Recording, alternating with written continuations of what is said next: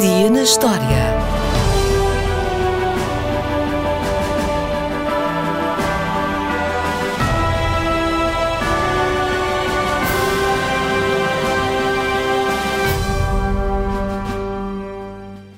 A 28 de dezembro de 1616, Galileu Galilei fez a primeira observação de Neptuno.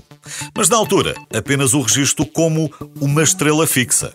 Só mais tarde é que percebeu que era um planeta. Galileu quase que dispensa apresentações. Foi físico, matemático, astrónomo, filósofo e foi, acima de tudo, uma personalidade fundamental na revolução científica. É de tal maneira universal que basta dizer o nome próprio, Galileu. Nem é preciso dizer o apelido, Galilei, apesar de serem quase iguais. E a razão é simples. No século XVI, em Pisa, era costume dar ao filho primogênito um nome próprio baseado no apelido. Como foi o mais velho de sete filhos, a honra foi dele. Mas se hoje conhecemos Galileu Galilei é porque ele, entre outras coisas, desenvolveu os primeiros estudos do movimento do pêndulo, descobriu a lei dos corpos, enunciou o princípio da inércia ou melhorou significativamente o telescópio. E com ele descobriu as manchas solares, as montanhas da Lua, quatro dos satélites de Júpiter, os anéis de Saturno e as estrelas da Via Láctea. E esta é apenas a versão reduzida, porque ele descobriu ou abriu caminho para muito mais coisas. Em suma, ele criou um método científico. Há muitas histórias sobre Galileu e não é possível provar a veracidade sobre todas, mas sabemos que provavelmente ele nunca fez uma grande exibição pública na Torre de Pisa.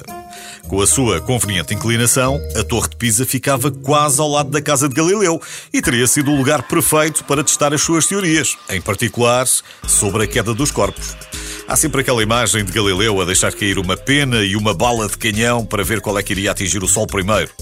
Ele de facto fez isso, mas não há registros, nem que tenha sido na Torre de Pisa, nem em frente a uma multidão. Também não foi ele que inventou o telescópio. Provavelmente foi um holandês, mas Galileu obteve um desses instrumentos e rapidamente melhorou o seu design. Em menos de nada, o seu telescópio aumentava 20 ou 30 vezes mais que o original. Como disse um historiador, Galileu conseguiu transformar um popular brinquedo de carnaval num incrível instrumento científico. A propósito, com o telescópio, Galileu fez os seus desenhos da Lua e são impressionantes. Se não fosse cientista, ele poderia ter sido artista, porque sabia desenhar e pintar tão bem como muitos dos seus contemporâneos e era um mestre da perspectiva.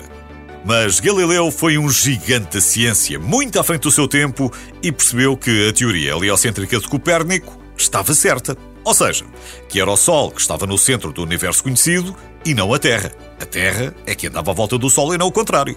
Galileu Galilei teve de renegar a teoria, mas diz a lenda que à saída do tribunal ele terá murmurado. E, no entanto, ela move-se. Ela, a Terra. Como todos sabemos, hoje, exceto os negacionistas, Galileu tinha razão.